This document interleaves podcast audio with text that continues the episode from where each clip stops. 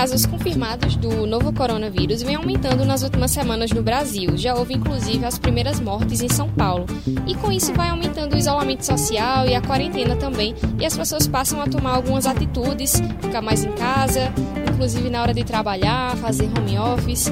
E aí, para falar um pouquinho sobre os impactos na vida das pessoas com relação à economia, a gente está recebendo aqui no podcast o economista Pedro Neves. Tudo bom, Pedro? Tudo bem, Ana prazer estar aqui conversando com você. Nesse momento difícil, mas é bom a gente compartilhar um pouco de conhecimento. Pois é, e aí eu queria saber primeiro como é que você está lidando com a questão do coronavírus, né? Porque a gente sabe que muda a rotina de todo mundo. Aí o que é que você está fazendo? Então, tem mudado basicamente, né? Trabalhando em escritório e dou algumas aulas. A gente tem suspendido as aulas presenciais, tem conseguido. Era um processo que a gente tinha de migrar para aulas online e aproveitou é um momento para impulsionar e o escritório a gente está deixando cada vez é, de ir mais só alguma coisa bem específica, uma reunião ou algo muito importante. Entendi. E eu queria saber também, agora mais focado na questão da economia, entrando nesse, nesse assunto, é, quais são os impactos que a gente já observa com relação à economia de outros países que já estão com o surto há mais tempo, já está realmente no pico da doença? Então, Ana, a gente tem dois problemas aí na economia, né? Dois efeitos. Primeiro, porque o epicentro da, do coronavírus é a China. A China é talvez hoje a maior economia mundial, né? E boa parte das indústrias e das marcas tem é, produção lá, importam algum componente de seus produtos lá. Então, é, é uma, um país que tanto produz e oferta muito para o mundo, como também demanda do mundo todo. Como a China tem parado por alguns dias, o primeiro país a parar, as importações e exportações que envolvem a China, que são quase que todas, 40% do, do PIB mundial passa pela China, é, o mundo está sendo afetado nesse sentido. Né? Por exemplo, o Brasil é, exporta muito é, carne, soja, minério de ferro para a China e diminuído nesse, nesse período.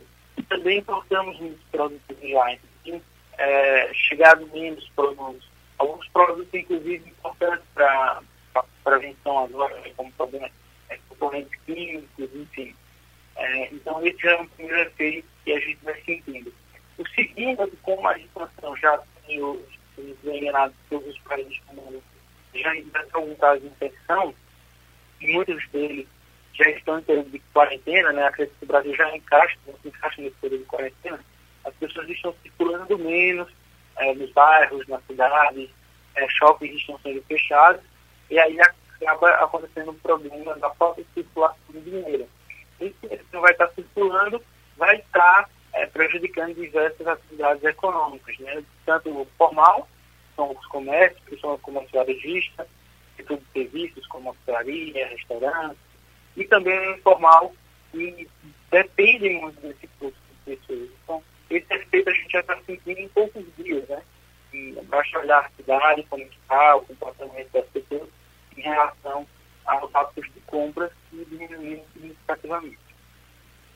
Entendi. E até aqui no Brasil a gente já está com algumas recomendações também, né? Através dos decretos estaduais, municipais também. Tem algumas cidades como Caruaru que já fizeram o fechamento de alguns estabelecimentos, como é, alguns espaços de shows, de academias, cinemas não estão funcionando. Estamos anunciando novas medidas que valerão a partir desse sábado, dia 21 de março, com a determinação de fechamento dos shoppings, salões de beleza e, e correlatos, clubes sociais, bares, restaurantes, lanchonetes e comércio de praia.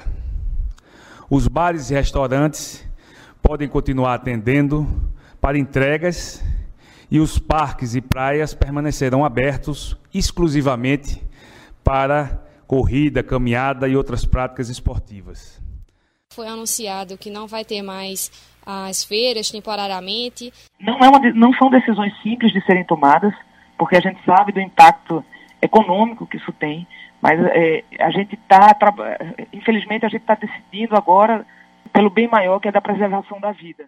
E a gente percebe que várias partes da economia das cidades vão ser impactados, né? E aí, como é que você observa isso daqui para frente? Exatamente. Nossa região, é, e o, o polo de confecções, né? A gente depende muito do setor de comércio e de serviços. Então, a, a taxa de Cristo, por exemplo, que foi cancelada, adiada, na verdade, né? Ela é um ativo econômico muito importante para a região. A gente já tem agora em seguida São João, que movimenta algo em torno de 300 milhões na, em Caruaru só no período junino. Então, a cidade depende muito disso. E principalmente o polo trecho, né, que envolve a competição, a comercialização dos produtos do vestuário. E, se caso for confirmado Caruaru e Toricama também vão ficar com as atividades marqueiras suspensas durante esse período, a gente vai ter um grande prejuízo de circulação financeira e vai afetar muito a renda, principalmente das pessoas mais vulneráveis, né, que são justamente os ambulantes, os trabalhadores informais, que não têm ainda nenhum tipo de, de auxílio é, para suportar esse período.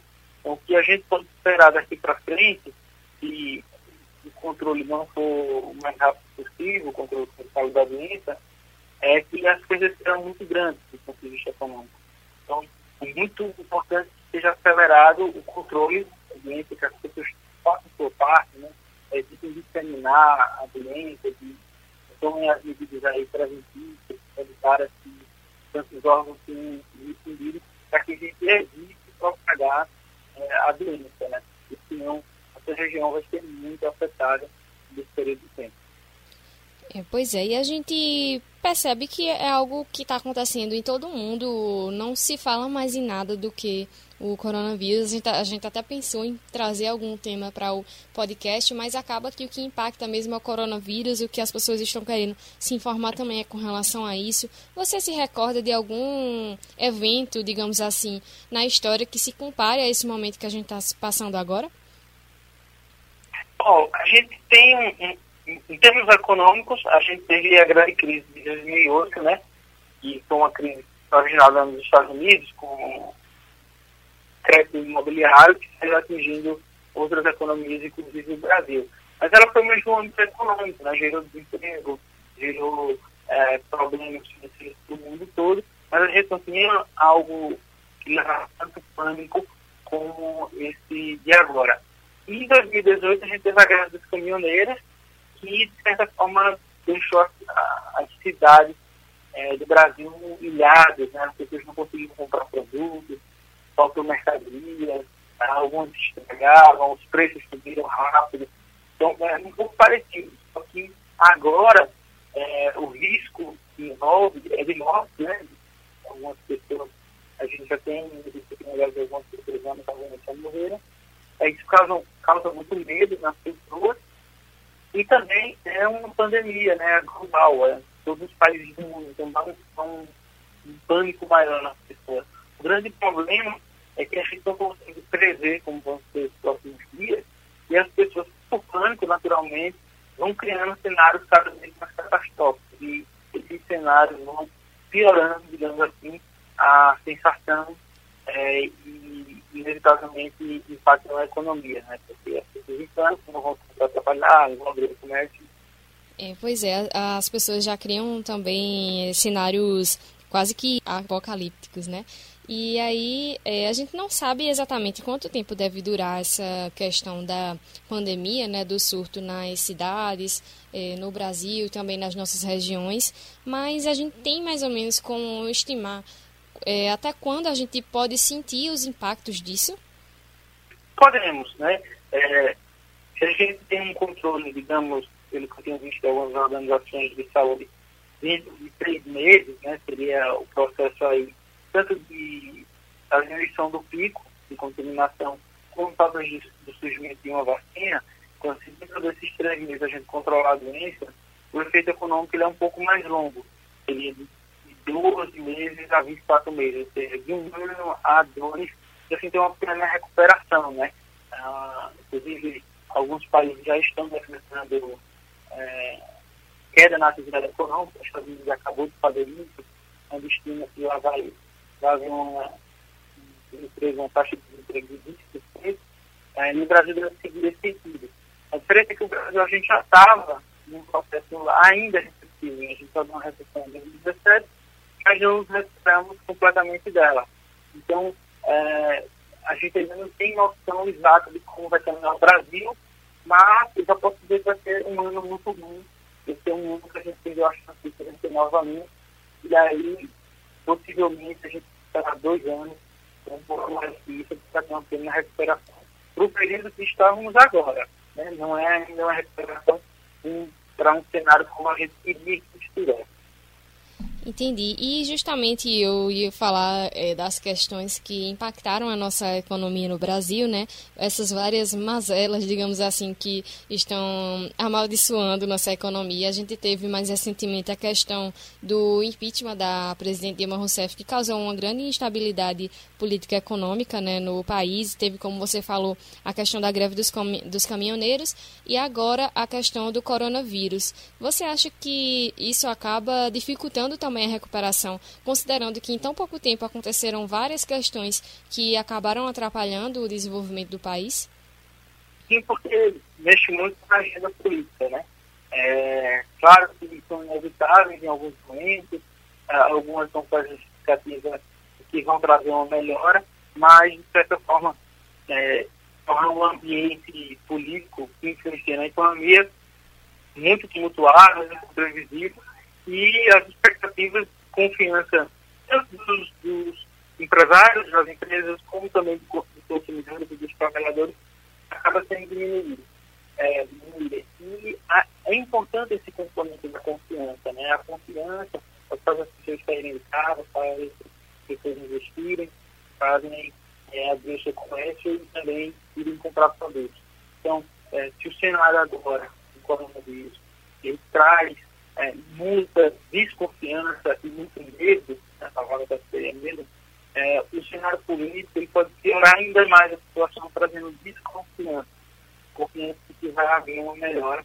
E esses últimos eventos que você citou, é, ele sim contribuem para a manutenção desse clima de desconfiança.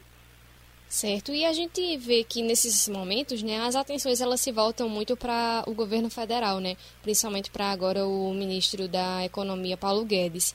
E aí eu queria saber de você se você acha que existe realmente alguma medida que poderia ser tomada hoje para diminuir os impactos que a gente vai sofrer no futuro com relação a essa crise agora. Sim, são medidas que devem ser tomadas o mais rápido possível a gente já viu algumas sendo tomadas ou sendo estudadas, avaliadas, mas acredito que todas elas devem seguir um sentido só, que é ajudar as pessoas em maior situação de vulnerabilidade. Né? O governo federal, o estadual e municipal vão conseguir solucionar o problema. É não é um problema como um problema político que nasceu daqui, que a gente resolve na política. É uma questão muito complexa. Então, não acredito que eles vão resolver então, a, que priorizar ah, o que está no alcance e o que é mais é, vulnerável. O que, é, que são os vulneráveis? Primeiro são as pessoas idosas, né? Porque o que a gente vê são as pessoas é, que têm maior risco de, de virem a morrer com a contaminação do vírus. Então, achei interessante a ideia de antecipar das dos aposentados, porque é, qualquer renda a mais contribui na dia a dia dessas pessoas. Né? Além disso, você tem que fazer é, gastos a, a mais para conter a alta demanda que vai haver no sistema público de saúde e também privado de saúde, porque cada vez mais, a cada notícia ou a cada caso de contaminação, mais pessoas vão procurar os hospitais e, inevitavelmente, vão congestionar é, todo o sistema público de saúde. Então, deve-se priorizar gastos para o setor de saúde. E uma terceira, que é uma possibilidade que o Ministério anunciou que está estudando, e outros, outros países têm feito, no né, caso dos Estados Unidos, e está liberando mil dólares por o trabalhador, pessoa que fica desamparada, como uma, uma forma de, evitar os transtornos. Né? Seria similar a Bolsa Família para um período é, como este do coronavírus. Então, é uma medida interessante se, por exemplo, pegar ah, os trabalhadores informais, ambulantes, autônomos, e essas pessoas irem receber uma renda, eu estive no comércio estadual e vi Alguns ainda estão tentando vender essas mercadorias, enfim, mas sem sucesso e logo logo essas pessoas vão ficar literalmente sem renda. Pois é, a gente percebe que realmente é algo bem complicado e que a gente, como você falou também, vai sofrer aí mais alguns meses e para saber como é que vai ser no final, né?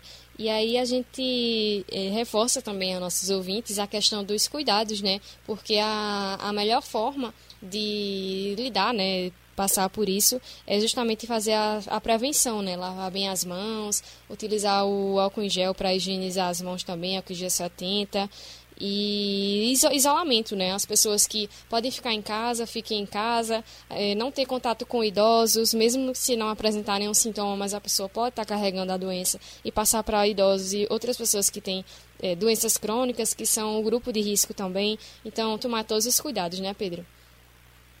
Exatamente. Eu acho que a gente tem esse papel, é, nós como jovens, né, de evitar, porque, pelo que eu entendi, a gente pode até estar contraindo a, a doença, mas não apresentar sintomas, então vamos ser portadores dela, é, mesmo sem saber. Então, evitar é, tomar as medidas. A gente vê muita gente com, não acreditando, não levando a sério, não tomando as medidas necessárias. E outras, pior, criando algumas teorias da conspiração que não ajuda, ajuda e muito prejudica. Né? Então, acho que a gente deve fazer a nossa parte nesse momento é, é importante que a gente está lidando com vidas humanas e as outras questões a gente vai conseguir, sem dúvidas, restabelecer no, no período certo. Pois é, pois muito obrigada, Pedro Neves, economista, por participar mais uma vez aqui com a gente no podcast. E a gente espera que tudo a gente consiga passar com segurança por esse momento. É, eu que agradeço estar aqui é, mais uma vez, né, com uma, um tema mais é, complicado de falar, mas é importante a gente esse conhecimento.